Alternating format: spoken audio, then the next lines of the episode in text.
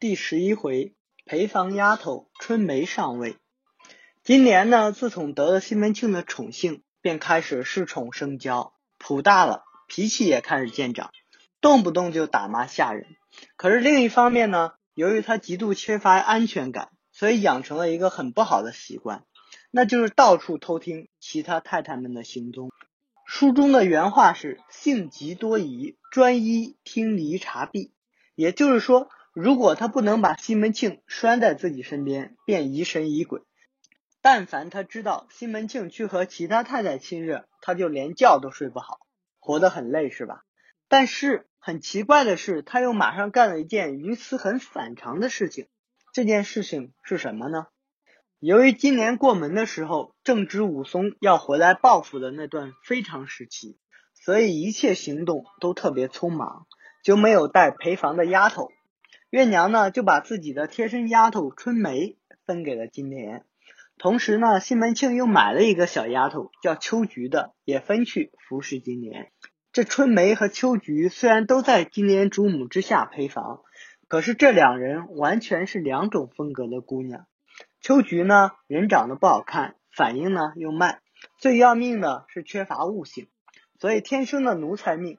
但春梅呢，恰恰相反，人不但长得很漂亮，还特别聪明，伶牙俐齿，而且最重要的是，这小丫头还有股子骚劲儿。所以我们说，这种女人啊，天生就不可能安分的，绝对不会一辈子安于做伺候别人的下人。所以西门庆眉来眼去几次之后，就看上了春梅，想要收了她。潘金莲是何等乖巧的人，西门庆那点心思，他一眼就看穿了。那么他这会儿会怎么做呢？按照前面今年一贯霸揽西门庆的刁蛮作风，我们想这会儿他应该会想尽一切办法，不给西门庆任何亲近春梅的机会，或者一哭二闹三上吊，逼着西门庆不要轻举妄动。可是今年完全没有这样做，他居然让人跌破眼镜的主动向西门庆提出让西门庆去收了春梅，而且还主动创造机会。自己去玉楼那边喝茶，让西门庆单独留在房里伴了春梅。这是一件很值得玩味的小事，一件看上去很不起眼，但影响相当深远的小事。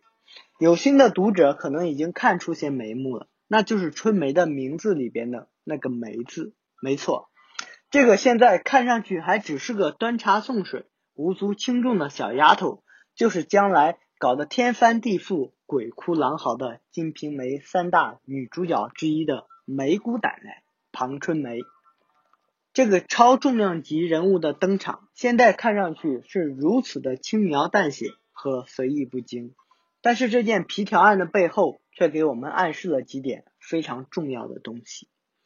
首先就是今年的眼光和手腕，春梅在全书中虽然有大把的个人秀，但那都是后面的事。就现在来说，她还只是个不折不扣的小人物，一个姨太太房里的陪房丫头。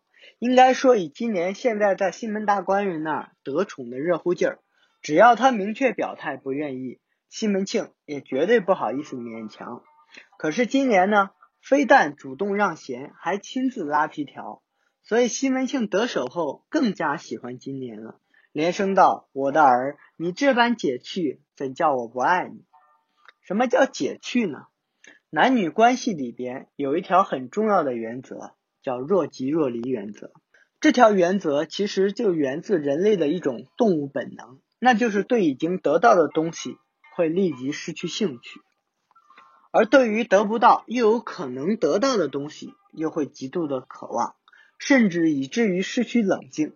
今年这样长期霸拦着西门庆，会是什么样的后果？别看现在如胶似漆，那些被娇妻掩盖的矛盾，一旦在激情退却之后爆发出来，就会要了今年的命。在这么一个浪大水深的大户人家里，这么说绝对不过分。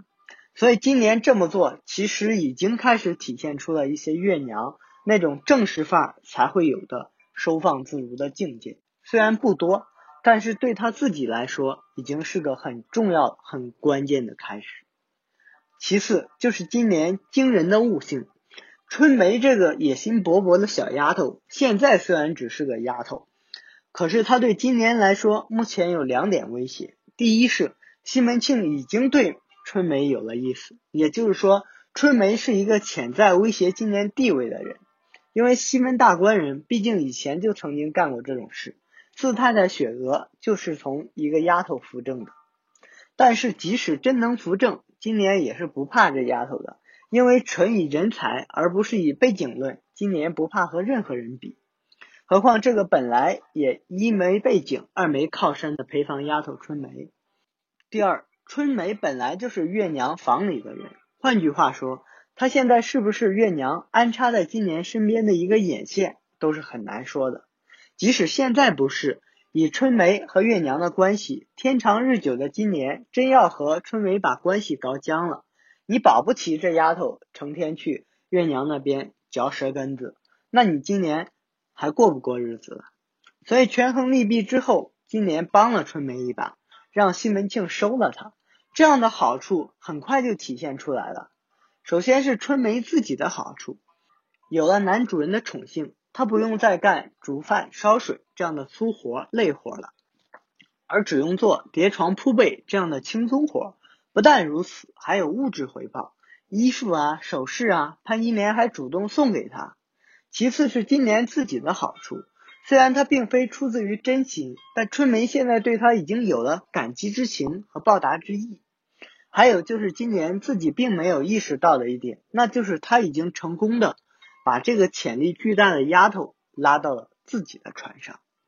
被西门大官人收用之后不久。有一天，春梅和雪娥在厨房撞上了，两人互相冷嘲热讽了一番之后，不欢而散。春梅便回房去金莲那里添油加醋的说：“雪娥怎么怎么讽刺他们主母丫鬟二人是如何的淫荡无耻。”金莲听了，心中就有些闷闷不乐，便自己一个人走到院中庭前闲坐。这个时候，玉楼也走到了庭前来。笑着问金莲为什么不高兴？注意这个“笑”字。金莲随口敷衍说：“只是因为早上起来还有些困。”玉楼便说自己才从厨房那边过来。金莲马上紧张了，问他有没有和雪娥说过什么。玉楼却说没什么。两人便闲吃了一会儿茶，又开始下棋。正下得开心，西门庆外出办事回来了。玉楼抽身便往回走，西门庆连忙拉住他。三人又说笑着把棋下完。当晚，西门庆就在金莲房中歇了。这一段还算是闲情雅致的，棋盘对弈，看上去和平日里那些棋局并没有什么不同。但是就在这一晚之后的第二天，几个太太们发生了入门以来最激烈的一次冲突，隐藏在地下的矛盾彻底爆发。乍一看上去，两件事似乎并没有什么联系。但是我们要大家特别注意的是，孟玉楼的那个“笑”字，最终还是暴露了两者背后隐藏的千丝万缕的联系。那么这次冲突到底是怎么爆发的？谁又是这次冲突之后最大的赢家呢？我们下回来说。喜欢我的评书可以点击关注哦，这样你就不会错过每一回的更新了。